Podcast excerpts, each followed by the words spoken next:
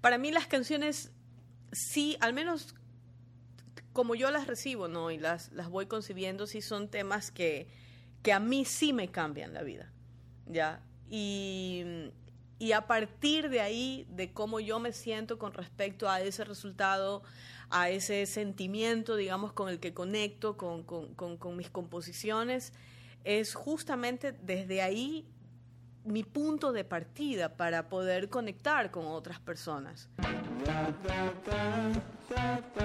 Este es el podcast de Ruidosa Caracola con Eric Mujica. Hay momentos en que la pasión por la música nos lleva a ser compositores, ser artistas, salir. Pero también hay momentos donde la producción, la composición nos lleva a, a dar un nombre, a hacernos conocer. Y yo creo que esta persona esta artista lleva todo en sí, es todo un combo musical, artístico y que por fin estamos felices de tenerla acá en Ruidosa Caracola. Jenny Villafuerte, bienvenida. Gracias, gracias Eric, gracias a, Ruidosa Caracola por, por esta invitación. Muy, muy honrada y nada, aquí lista. Una, carrera que, que, no solo eh, es por tu, por tu música, sino en la manera en que tú te has desarrollado con varios artistas, produciendo, involucrándote también con, con, la escena cultural. Eh, ¿Dónde nace, eh, cómo empieza? ¿Por amor a la música, por hacer tu carrera o por simplemente eh, un acto orgánico o natural en ti? Por amor a la música, definitivamente. O sea, esto de, el amor a la música, eh, pues creo que nací con, con eso. O sea, y, como dice el dicho, ¿no? Ni aunque te lo quieras quitar o ni aunque te lo quiten, ahí siempre está. Y lo menciono porque justamente, eh, a pesar de que siempre reconocí este amor a la música, eh, justamente cuando ya estaba en el colegio, por salir, em, y después de haber atomizado a mis padres, a mi familia. todos estamos sí, sí, sí, sí, exactamente, yo sé, por eso lo menciono, porque de ley todos, todos eh, se identifican con eso. Después de haber atomizado a mi familia, en ese caso, con música, intercolegiales, etcétera, etcétera, etcétera, em, yo estaba dispuesta a estudiar otra profesión muy alejada de, la música. ¿Qué era? Eh, quería estudiar eh, dos cosas, pero principalmente eh, quería estudiar biología marina. a lo, a lo Brian May. Sí, ya otra cosa. O sea, totalmente así, opuesto.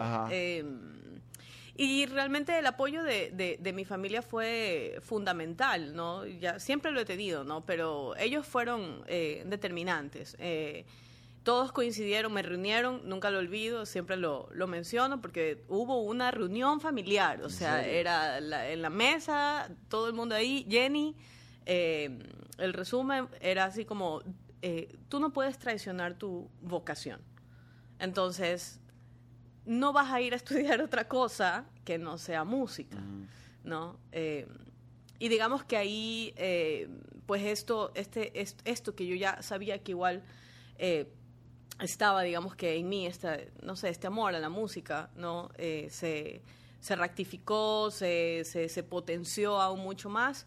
Y pues sí, gracias a ellos tuve la oportunidad de, pues, de salir y, estudiar, ¿no? Profesionalizarme en, en, esto, pues, que tanto amo. Em, y yo creo que las cosas eh, se han ido dando, eh, pues, en ese caminar, básicamente, ¿no? Yo creo que las cosas hay que hacerlas con pasión. Y si uno no las hace con pasión, estás en el lugar equivocado. Claro. Y es así como a mí la música me, ha llevado. Y he aceptado, eh, digamos, estar en todos los lugares en los que la música me ha puesto. Y lo he disfrutado y lo sigo disfrutando y creo que va a ser así hasta el último día de mis días. hay, hay una parte eh, interesante de que eh, pasa, digamos, en el caso, eh, y, viéndolo más o menos en la perspectiva de cómo yo he hecho con mi música, escuchándote y viendo también cómo tú lo has hecho, en profesionalizar los pasos artísticos, ya, porque a veces eh, en la informalidad del artista de yo o, no existe el apoyo y yo veo cómo hago eh, sin necesidad de estudiar la música, de agarrar un instrumento, de componer, de armar una banda, de salir y tocar, a estudiarla. Este, estudiando la música haciéndola también desde el punto de vista artístico que nace, que también te genera esa rebeldía de hacer las cosas por la pasión y todo esto. Eh, ¿Cómo encontrar un orden o una manera en que esta parte es académica, esto necesito, y esta parte pasional, esto necesito? Eh, a ver, para mí eh, la música le he tenido siempre tanto respeto ¿sí? Tanto respeto que, que definitivamente para mí no era opción en este caso ya una vez que tenía el apoyo de mis padres, bueno, que siempre lo, tuve desde antes, porque yo em, igual em, fui a, academia de música, ¿no? A aprender, a leer, ¿sí? Desde antes de la universidad. Porque para mí era importante poder conocer ese lenguaje, ese idioma, ¿sí? Entonces, eh, porque definitivamente, de alguna u otra manera, dentro de ese lado, digamos, empírico, ¿no? Con el que todos nacemos y vamos desarrollando nuestras habilidades, yo sabía que, necesitaba, al menos yo necesitaba algo más, ¿sí? Con el que poder em, exteriorizar aún más, digamos, eh, eh, esos sonidos que, que daban vuelta en mi cabeza y que no encontraba, digamos, la forma de, sacarlos y poder, eh, digamos, tener estas herramientas, ¿no? Eh, poder entender ciertas reglas, ciertas cosas de cómo poder estructurar estos sonidos que yo empíricamente los, los cantaba o, los ejecutaba en la guitarra. Cuando los empecé a entender, para mí fue así, fue otro planeta. Entonces, eh, yo supe que ese era el camino, simplemente era algo que yo tenía que, hacerlo. Em, y de hecho, eh, por supuesto, eh, cuando yo estaba en la universidad, a veces, eh, y hasta ahora, ¿no? uno entra como que en ese, en ese debate, digamos, por decirlo así, aunque, no sé, pienso que para mí, al menos como yo lo he sentido, se ha dado de una forma natural, porque para mí eh, las herramientas adquiridas a partir de la, de la academia han sido eh, justamente lo que yo necesitaba para poder, como estaba diciendo hace un momento atrás, exteriorizar todos esos, esos sonidos. Entonces lo hago a partir de, de, esas cosas que siento, escucho, que, que a mí me hacen vibrar ¿ya? Y, me, y a través, digamos, de estas herramientas me es posible con mayor facilidad, pues, exponerlas. Sí, hay muchas personas que entran en ese conflicto porque más bien piensan que, y de hecho yo, yo recuerdo eh, a un compañero en la universidad que en, en alguna clase, después de después de una clase de, de composición, él me preguntaba, ¿cómo compones? Me dice, mira, yo por ejemplo, lo primero que hago es, pienso en una tonalidad, establezco un mapa armónico, hago esto, ¿tú, tú cómo lo haces? Y yo, definitivamente, así no lo hago. Pero tienes una manera, o sea, porque por ejemplo, hablando de esa parte técnica de cómo componer, si me preguntan a mí, yo salgo a vivir. Y de ahí regreso a casa con una experiencia y de ahí sale una, una canción. Total, total. Yo creo que a veces, y, partiendo también del, del, de la parte técnica de la música a la parte empírica o, sentimental o romántica que le tenemos a la música del hecho de componer, ¿no? Componer es como que esta parte tan espiritual, personal, sublime que le tenemos a, la música.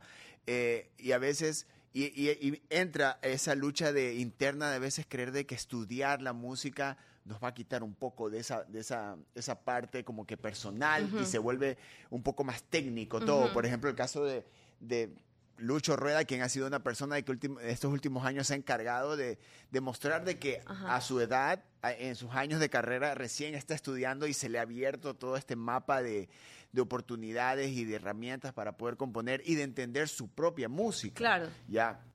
Igual eh, seguimos como que en esa, en esa lucha de, de, estudiarla, no estudiarla, y quienes la estudian para, quienes ya la estudian tienen herramientas.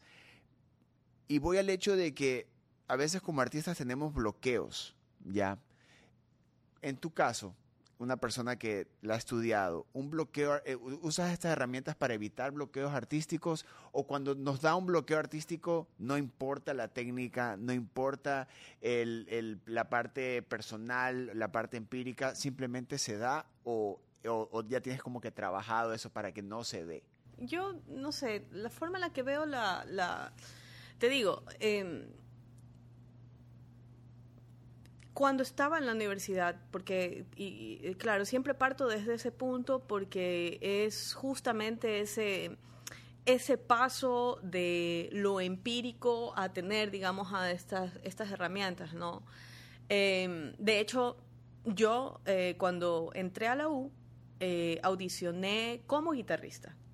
Ya, lo último que pensaba era, digamos, desarrollar la voz, cosas así como instrumento como tal. Em, en las dos, tres primeras clases eh, dije, no. O sea, dije, quiero mantener, eh, digamos, ese lado empírico, digamos, de, tocar la guitarra, porque fue el instrumento con el que yo me inicié, ¿no? Em, y recuerdo haber eh, haberme cambiado de instrumento, pues nada, desarrollé la voz en la universidad y dejar, digamos, a la guitarra como ese lado mío empírico que me conectaba siempre a esa Jenny niña con esa ilusión de, de, nunca perder, digamos, esa primera chispa ya de, esa, de esto que, que mencionamos, ¿no? Que está ahí en la nebulosa que es intangible, pero que, nos llena de, mucha emoción. Esa es la parte mágica. Exacto, ¿no? Entonces, porque sí, yo cuando, cuando veo una guitarra acústica, eh, a mí me gusta eh, particularmente la guitarra acústica porque puedo, el hecho de, tener la madera junto a mí, poder sentir esa vibración, no me, me hace volar. Entonces, eh, nada, pues eh, durante la universidad, eh, pues eh, me fui hacia la voz, ¿no? Em, y de hecho, em, cuando ya estaba en clases de composición y cosas así, ¿no? Por supuesto que prestaba mucha atención, obviamente, pues a, a esas técnicas, ¿no? pero no sé, yo creo que yo creo que, que, cada músico, como, como cualquier profesión, ya si lo tenemos que poner desde ese, desde ese universo, em, desarrolla como que ciertas características, ¿no? Que lo identifican, ¿no? Entonces hay músicos, ¿no? Eh, que tal vez tienen una mayor destreza en solo ser músicos instrumentistas, o músicos que tienen mayor destreza en la composición, ¿ya? Eh, tal vez hay otros que no lo tengan y eso está bien, porque qué sé yo, son mejores cantantes, son mejores instrumentistas, ¿ya? Y eso está bien. De, de hecho, eso es lo hermoso de, poder ser eh, diversos, ¿no? Dentro de este, de este universo musical. te cuento que no sentí nunca hasta ahora, digamos, mm, una lucha muy muy fuerte con esto de lo empírico y lo académico. O sea, yo prefiero ni siquiera eh, entrar a, dividir, digamos, un proceso creativo desde ese lugar. ¿ya? lo hiciste parte de ti, o sea, porque a veces también entrar en, modo eh, teórico a en modo empírico... No funciona, al menos para mí no. Claro, para mí no. Por eso eh, es, es interesante saber de cómo todo lo que usar toda esta, informa eh, toda esta información y absorberla, no exacto, solo el hecho es algo que tiene, exacto, tiene que ser asimilado. Entonces tú, tú puedes estudiar eh, todas las cosas que tú quieras, ¿no? Pero al final del día vas a terminar em, direccionándote, digamos, a, o tomando las herramientas que mejor se adaptan a ti, ¿no? De, con, y ya va ligado eso, pues, a, a esa magia de esas cosas que tú sientes, de cómo quieres expresarte. ¿No? Entonces, pero sí es cierto, cuando igual eh, yo aprendí, eh, digamos, a, lidiar, por supuesto, con estos bloqueos, ¿no? Que, que, mencionas, eh, que son reales, ¿no? Y también aprendí que, que digamos, parte de tener estas herramientas te permiten eh, resolver cosas que tal vez hasta esperar a que llegue otra vez la musa inspiradora, que es cierto, ya eso es totalmente cierto, ya, pero por algo tienes estas otras cosas que tal vez, claro, hablamos de la técnica, vamos a poner la técnica aquí, tal vez aquí, no sé, a partir de la técnica tal vez encuentro otro camino, otra chispa que nuevamente me conecte a eso que, que, estaba o que sentí en ese momento que, perdí, ¿no? Eh, pero es lo que tú dices, o sea, en algún punto, o sea, el hecho de, estudiar música, de tener esas herramientas, debe de ser eh, indispensable asimilarlas. En la, en la parte de de encontrar esa musa o a veces eh, llegas a un punto donde la música se convierte más que un simple eh, instrumento de expresión personal, ya se vuelve como simplemente arte. Ya, mucha, empezamos con la primera canción que habla sobre lo que nos pasa, empezamos de ahí a encontrar otras maneras de componer, eh, la búsqueda constante de crecimiento artístico, de que también te lleva a otros campos, a otros lugares. Y es algo que tú durante tu carrera lo, lo has mostrado. No solo lo has hecho personalmente, pero lo has mostrado. Desde trabajar con Nicky McCliff, desde ser profesora del Cholo, trabajar con el Cholo también. Eh, no, no, tú te das el chance de esos retos, ¿ya? Y, yo creo que es algo eh, eh, de las cosas más importantes que, que, tiene el artista y que tú te has dado y tú le has dado a tu carrera como que no solo se te, se te ve como Jenny, Jenny Villafuerte, la artista que tiene estas canciones, sino también la productora, la, quien se involucra también con otros artistas. Eh, ¿tú te, ¿Estas oportunidades que tú te das son de manera natural o es como que voy a trabajar con este artista porque yo necesito ese reto? No, totalmente, no. Eh, se, ha, se, ha, dado de manera natural. Es lo que mencionaba hace un momento, ¿no? Eh, realmente he aceptado, digamos, la vida eh, y la música me ha puesto, pues nada, en distintos lugares eh, y he dejado que eso, eso fluya. Ha habido muchas personas este, que, que por ahí eh, años atrás me decían, tú deberías de dedicarte a esto, porque tú esto, porque tú el otro, porque ni sé qué. Y yo sí, pero tal vez no estoy ahí, ¿no? Es como que... y de hecho son, son cosas que han, han llegado, ¿no? O sea, de repente me he encontrado, qué sé yo, con Nikki, que es una, es una, es una gran amiga, pero también es como que me dice, Jenny, quiero esto, quiero. Ok, está bien. bueno, eh, pues vamos, ¿no? Es como que las personas, em, no sé, ¿no? Em, además de la amistad, ¿no? De alguna manera eh, nos hemos acercado porque tenemos gustos afines también musicalmente y son cosas que, que más que ser, por supuesto, de alguna u otra manera, eh, sí, eh, digamos, resultan ser un reto porque definitivamente para alguien que mm, pues que empezó escribiendo canciones para sí misma, ¿no? Para expresar, ¿no? Eh, resultó, digamos, y resulta, porque no digo que, que, ahora es fácil, ¿no? Siempre cada, cada canción o cada trabajo nuevo es una experiencia nueva, no sabes con qué te vas a encontrar. Eh, pero sin embargo, eh, se han dado igual de, manera natural, ¿no? Pero ponerte desde esa perspectiva del, otro actor, ¿verdad? Y tratar de ver con sus ojos lo que quiere expresar, ¿sí? Eh, digamos que, que al inicio sí se fue un poco eh, no complicado, pero sí diferente y, me gusta, o sea, sí me gusta esto de, a mí me, me motiva muchísimo esto de, quiero, quiero una canción que hable de esto. Ah, ya, perfecto. Entonces es como tratar de entrarme en, en, esa cabeza de, la persona que, que, me esté solicitando esto y, y verlo, ¿no? Desde esa perspectiva y, terminar una canción, presentársela y que me digan es exactamente lo que buscaba.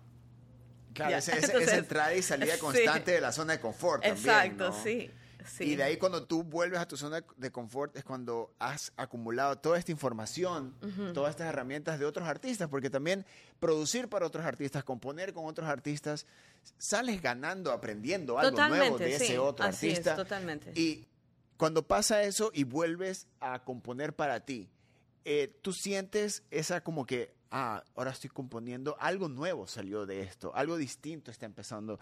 Empieza esta evolución como que eh, natural, eh, sin búsqueda en esa necesidad de quiero evolucionar, quiero evolucionar, pero es como que empiezas a conectar y conseguir y conocer nuevas herramientas que ahora, al momento de centrarte en tu música, también se ven reflejadas. ¿Tú le das el chance a eso o sabes ya perfectamente la posición que tú debes tomar al momento de componer tu música? Lo que pasa es que yo no, yo compongo por necesidad, no por, por algo, o sea, por, es mi, mi modo de vida, ¿ya? Para mí la composición no es algo que tengo que hacer un tema porque tengo que, no, para mí no, yo no lo veo desde ahí, ¿no? Entonces, eh, por supuesto, que la experiencia y el contacto con, otros artistas te nutren. O sea, quien diga que no es mentira, ya te nutre, porque es todo, todo, es eh, absolutamente todo lo que te rodea este momento que está ocurriendo contigo, ya son cosas y experiencias que van eh, quedándose contigo y que en algún momento salen, ¿no? De, de manera musical. Para mí, al menos sí. Eh, entonces, sí, cuando estoy, digamos, como dices tú, dentro de mi zona de, de, confort, aunque para mí la música en general es estar dentro de mi zona de confort, em, por supuesto, a veces simplemente es, mm, no sé, ¿no? Es producto de pues de conversaciones, no sé, el día de hoy tú me dices, ¿sabes qué, Jenny? Yo creo que deberías escuchar, hay un artista que estoy escuchando en este momento, no sé qué, y te aseguro que lo voy a ir a escuchar, ya, este, y mañana, no sé, ¿no? Me dice el cholo, oye Jenny, escúchate esto, ay, ya chévere. Y es como que somos el resultado de todo lo que nos rodea. Entonces, eh, por supuesto que sí, que, que a pesar de que en la música de cada artista se mantiene, digamos, un, una característica que lo identifica, eh, definitivamente todo lo que gira alrededor, de alguna u otra manera, influye en el resultado final lo urbano y lo elegante, el arte y la creatividad. Esas son las manos y mentes ecuatorianas que crean pimiento. Una marca con su visión local, circular, para tripear. Eso es pimiento. En, todo esto de involucrarse con la música, tanto eh, técnica como como personalmente, porque también como productor yo creo que eh, una parte importante del productor es como que meterse en la persona. Ya es como que conocer a la persona. Estás hablando del caso de Nicky, bueno, son amigas y, sabes cómo es ella, sabes cómo trabajar con ella. Es exigente. Eh, y, trabajar, eh, y trabajar con alguien de que te, pide algo. yo creo que es el momento que ya tú, dices, sí, pero producir al producir una canción, sabes que va a haber una exigencia del artista hacia ti y viceversa. Pero tú también, como productora, tú eres ese, ese link entre el público y el artista y saber cómo, cómo desarrollar esta canción, cómo eh, que crezca y que sea un producto final para mostrarlo. Eh, y tú también has visto cómo el público y los artistas ecuatorianos han ido creciendo en estos últimos años. Y tú siendo parte de. Tú estando en el medio, porque no solo eres productora, eres, también tienes tu música, tienes eh, también eh, tu gestión cultural también es importantísima. Bueno, el eh, desarrollo sí, estar en, en, las universidades. Sí, y, y cómo, cómo, tú has visto estos años de, donde ha habido una tensión y un crecimiento importantísimo de mirada a lo que sucede con nuestra música. No al nivel de que, del que quisiéramos aún, pero, pero sí importante y grande. ¿Cómo, cómo tú has visto eh, desde tu punto de vista todo lo que ha sucedido, eh, los puntos débiles, los, los buenos puntos que hemos tenido? ¿Cómo para ti eh, es la música ecuatoriana, se puede decir, en estos últimos 20 años? Fantástico. O sea, y al menos hablando eh, estrictamente de, lo local, del crecimiento musical guayaquileño, eh, me parece fantástico. Eh, yo salí de Guayaquil en el 2000, ya, cuando, cuando me fui a estudiar. y pues para el 2000, cuando salí, la música, pues claro, estaban, digamos, los que todavía se mantienen, ¿no? Eh, los, los íconos populares, ¿no? Entre ellos Lucho Rueda también, que estaban haciendo, digamos, o estaba ahí este, en esa lucha, ¿no? Em, después, eh, regresar y encontrarme con un panorama igual no fue muy alentador. No, no fue muy alentador, porque yo después de, Quito estuve un tiempo en la Argentina, eh, me di la oportunidad de viajar, de hecho, a, otros países.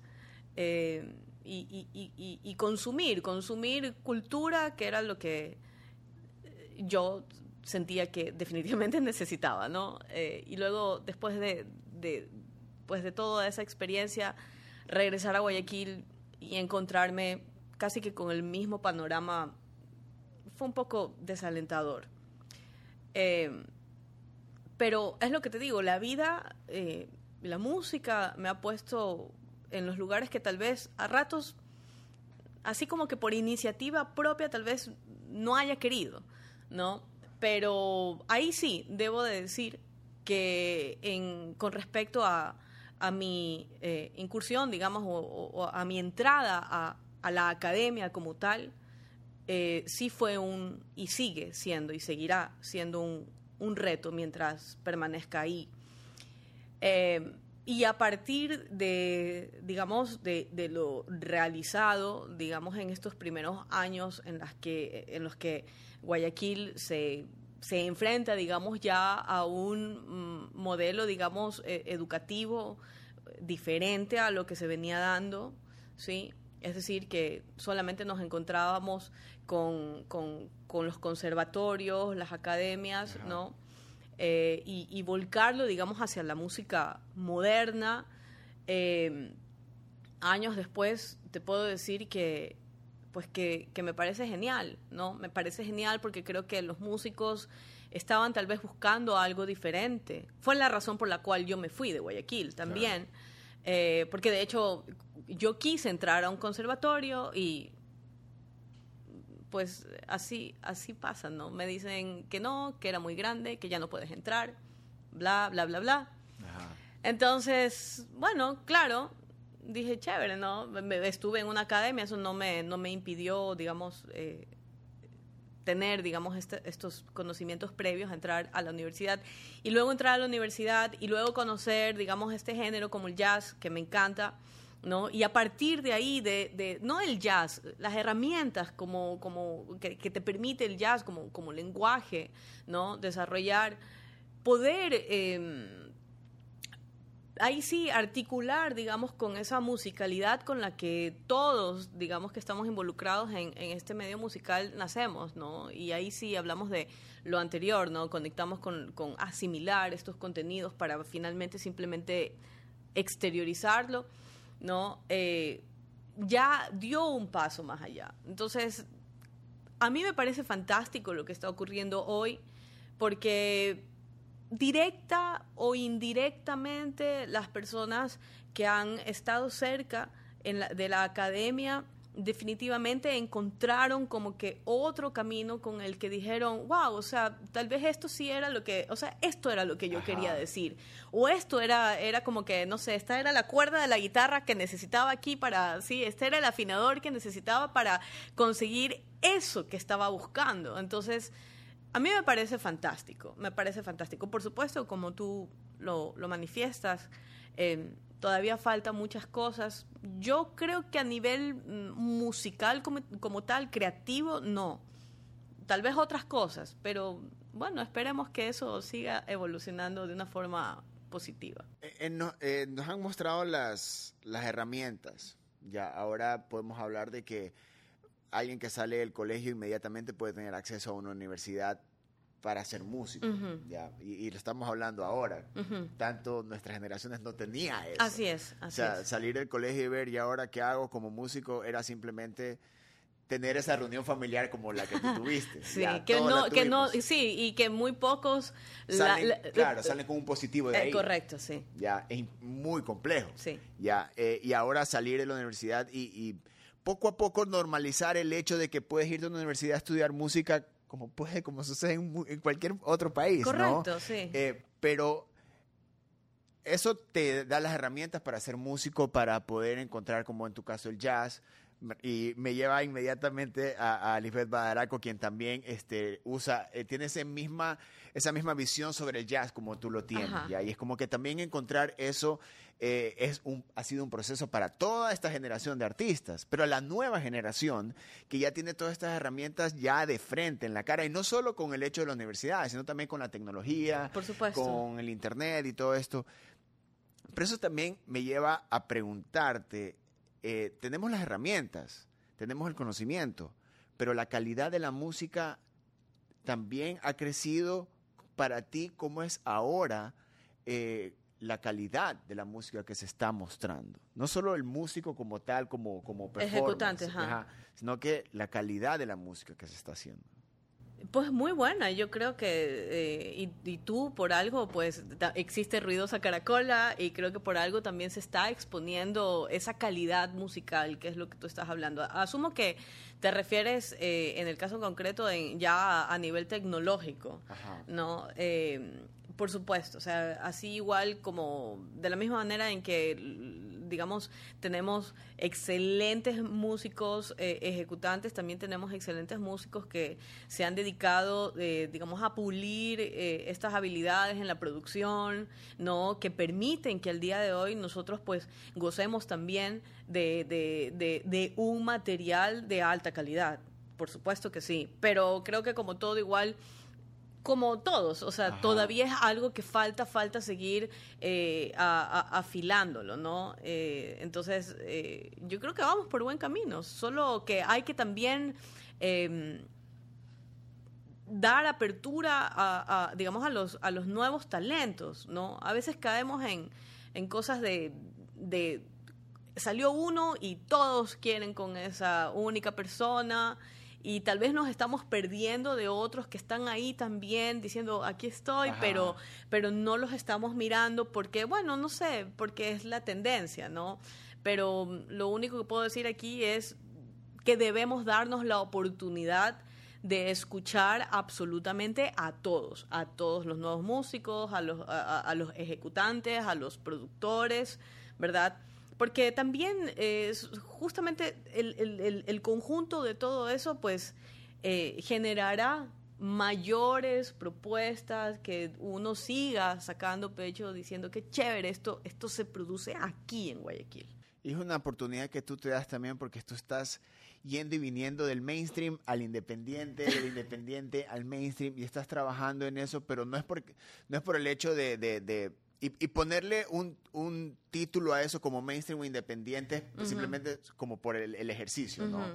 Porque igual no deja de ser música. Para ti es simple, esto es música. Quiero involucrarme con, con todos estos elementos o estas, esta, estos géneros con los que simplemente es de hacer, es de, de, decidirse y hacerlo y, y, mostrarlo. Y es algo que también es interesante que está teniendo Guayaquil en pasos cortos, pero se está mostrando. Así es. Ya, eh, para ti en tu música, ya, porque hemos estado hablando también como tu participación con otros artistas, en tu música, eh, cuando tú, tú hablas de componer también por el hecho de como la cosa más normal del universo, ya como algo lo más normal, pero cuando vas a lanzar una canción, cuando estás produciendo una canción, eh, el momento del, de qué quieres de la canción en términos de resultados. Tú quieres, porque estamos buscando también el, el, las tantas reproducciones, las tantas vistas, los tantos views, los tantos likes, los tantos, como para llegar a, a, una, una especie de atención inmediata, ya, porque a veces con, con la cantidad de contenido que sale, a veces una canción termina siendo un momento. Exacto. No algo que te cambie la vida para siempre, ya. Ya, no como a veces el hecho de, escuchar un disco completo en tus audífonos o en tu equipo, lo que sea. Yo extraño esa época, totalmente. Ahora una canción es muy difícil de que una canción te cambie la vida, ya, como a nosotros nos pudo haber cambiado. Exacto, discos, discos enteros, exacto. Eh, en los resultados, ¿qué buscas tú de cuando tú lanzas una canción? El, el, la respuesta de quien te va a escuchar o de, o de cuántas personas te van a escuchar me importa cómo me siento yo con, con respecto al resultado final. ¿sí? Entonces, porque, bueno, yo no soy una persona así que bestia, al menos yo es, lo que yo considero, que no soy una persona mediática, ni que estoy de todos los días en una portada, ni que tengo 500 mil escuchas al mes, esa no soy yo, ¿ya? Eh, no me desespero tampoco por por serlo, porque más bien para mí está toda esta cuestión de lo que estábamos mencionando hace un ratito, ¿no? De, para mí las canciones sí, al menos como yo las recibo, ¿no? Y las, las voy concibiendo, sí son temas que, que a mí sí me cambian la vida, ¿ya? Y, y a partir de ahí, de cómo yo me siento con respecto a ese resultado, a ese sentimiento, digamos, con el que conecto con, mis composiciones, es justamente desde ahí mi punto de partida para poder conectar con otras personas. Eh, tenemos, eh, digamos, eh, digamos, sí, productos que podemos ver, no hablo de Ecuador, hablo en general, ¿no? Que uno sabe, ¿no? Que han nacido, digamos, a partir de, de de la intención de que solamente sea un, enlatado comercial, pues, ¿no? Un rinto. Ya, exacto. Entonces, ¿lo vas a volver a escuchar? No, no lo vas a volver a escuchar, porque tú te das cuenta, es que el público, ya, y no salgámonos de los músicos, quien escucha al público se da cuenta y solamente va a conectar con aquellas aquellas canciones, aquella música que, realmente eh, con las que conecten en algo, con las que se sientan identificadas. Eh, y para mí, si yo logro eso en dos personas, yo me doy por cumplida. Me doy, me doy por cumplida y, creo que el resto de cosas que, que se puedan hacer por supuesto, serán producto de, un trabajo, de un equipo, perdón, sí, de un trabajo de un equipo em, y de ya de otras cosas que se complementan, que ayudan a que la música em, pues se exponga más. Pero si esas dos personas que escucharon orgánicamente y les llegó y le comparte al otro y le comparte al otro y le para mí eso tiene mucho más valor y además, la verdad sea dicha, porque el día de hoy tú puedes pagar, sigue existiendo la payola, eso jamás ha muerto, y tú puedes seguir comprando números en Spotify, en cualquier, en cualquier eh, plataforma. digital. Entonces, para mí eso realmente, a mí no me quita el sueño. No me quita el sueño. Eh, y además que sí, o sea, hago la música pues porque me gusta. Eh, y para mí te digo, eso es uno de los pilares más importantes. Lo otro son cosas que se pueden ir resolviendo económicamente. Claro. Eh, una, una, de las grandes tareas que tiene el arte es inspirar, no solo al artista, sino al que también la consume. tú te, ¿Cómo tú te inspiras? Tú ves lo que sucede, ves lo que te pasa. Por ejemplo, si eh, eh, hoy, hoy tú sales a abrir, ves tu celular, ves lo que está pasando, ves eh, televisión lo que está pasando, o, hay mucho trabajo introspectivo para componer. Eh, ¿Cómo para ti eh, tú ves tu labor o tu responsabilidad como artista para el que te va a escuchar? Mientras formulabas la pregunta, me llevabas así años atrás en las que en los años, mis primeros años en, los que yo me centraba netamente a, a, hacer bastante, digamos, de una manera muy empírica, ejercicios de, composición. Eh, mi tendencia era netamente música protesta. era música protesta. Eh, porque soy una persona que definitivamente le molestan, creo que como a todos, las, las injusticias. Eh, pero luego hubo un momento en el que, no sé, ¿no?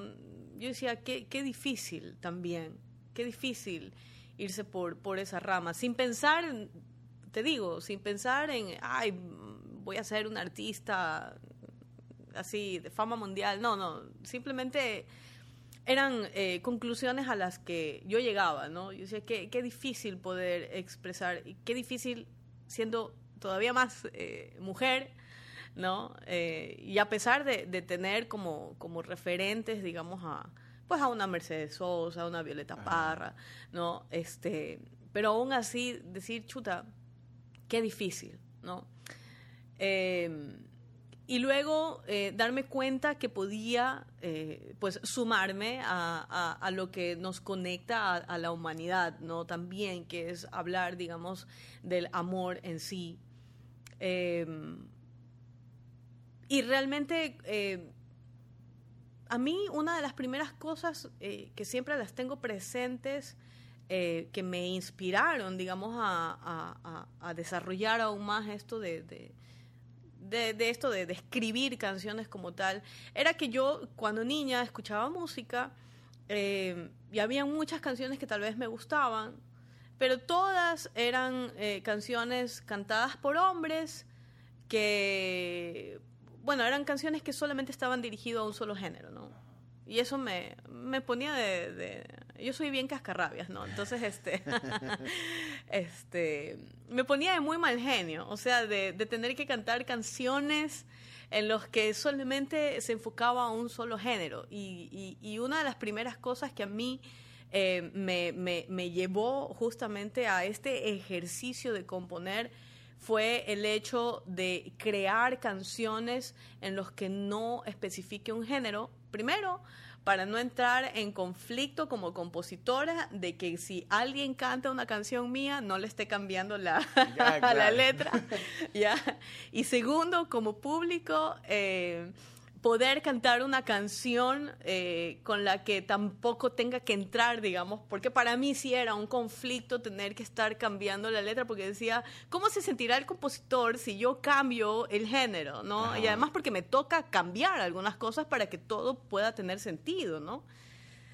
Digamos que por ahí empezó esto de, querer eh, también... Eh, bueno, este ejercicio de, hacer canciones, ¿no? poder un poco ir eh, quitando esos, para mí sí, obstáculos o bloqueos, digamos, porque sí, a ratos era un bloqueo y, tal vez ahí conecto con otra pregunta ya pasada, pero digamos que uno de los primeros bloqueos para mí era luchar contra eso, cómo hacer canciones que todo el mundo pueda cantar, que toda la gente pueda sentirse identificado sin tener que pensar en cambiar la letra, uno, dos, y que el compositor tampoco se sienta ofendido por eso. Claro.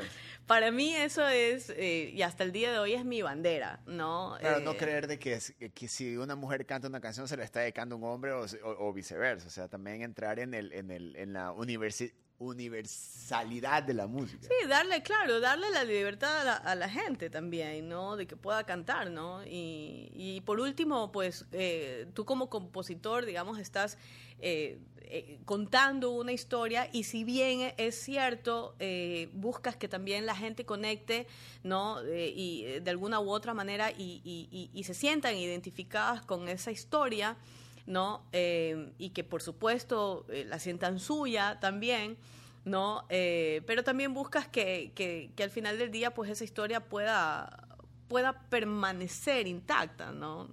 porque es tu historia al final, ¿no? Jenny, para terminar de esta una de las conversaciones más ricas que creo que he tenido en mi vida, viéndolo desde afuera, yo a ti te veo como una artista íntegra donde existe una carrera en solitario, donde existe una carrera como productora, donde existe una carrera como gestora y donde existe una voz femenina, donde existe una presencia femenina importante de ya algunos años. Ya, y que ahora ya te muestra a ti como Jenny Villafuerte, la artista. ¿Cómo te gustaría a ti que, que, se mantenga tu legado? La de la cantante, la de la compositora, la de la productora porque cuando alguien dice estoy trabajando con Jenny, mi primera pregunta es, ¿qué está haciendo? ¿Qué, qué, va a hacer? ¿Va a cantar? ¿Va a producir? ¿Va a grabar? ¿Va a arreglar? Va, este, ¿Es un, es una, un feed? ¿qué, es? Porque a veces como uno, uno te tiene a ti de como que esta artista de que hace todo. Eh, eh, se involucra en toda la parte artística, lo que representa hacer una canción. Ya para ti, ¿cuál es? Estamos hablando ya de, ya de años de experiencia ya de, y de conocer también el cómo se ha movido la escena ecuatoriana musicalmente hablando. ¿Cuál es tu legado? Yo creo que soy la persona menos indicada para responder esa pregunta.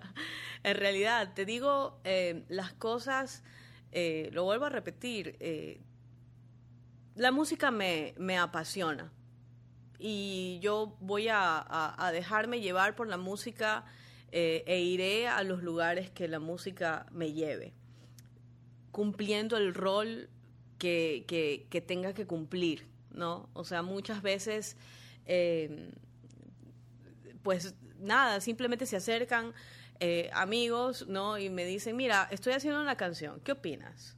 ¿No? Es como, o me llaman, Jenny, tienes un momento, tengo unas canciones aquí que me gustaría que, escuches, porque, no sé, porque quiero tu opinión, ¿no? Y a veces solamente mi rol es escuchar, ¿sí? Y soy feliz, ¿no? Soy feliz de, poder tener, eh, de que, bueno, de que, de, de que la gente, los artistas también eh, me busquen, digamos, como para eso. No, no busco, realmente no, no, no, no sé, no, es un poco difícil poner en palabras para mí eh, cómo, no sé, lo, lo honrada que me hacen sentir cuando esos momentos pasan. Entonces, a veces, muchas veces, tal vez mi rol es solamente escuchar, tal vez decir, ¿sabes qué?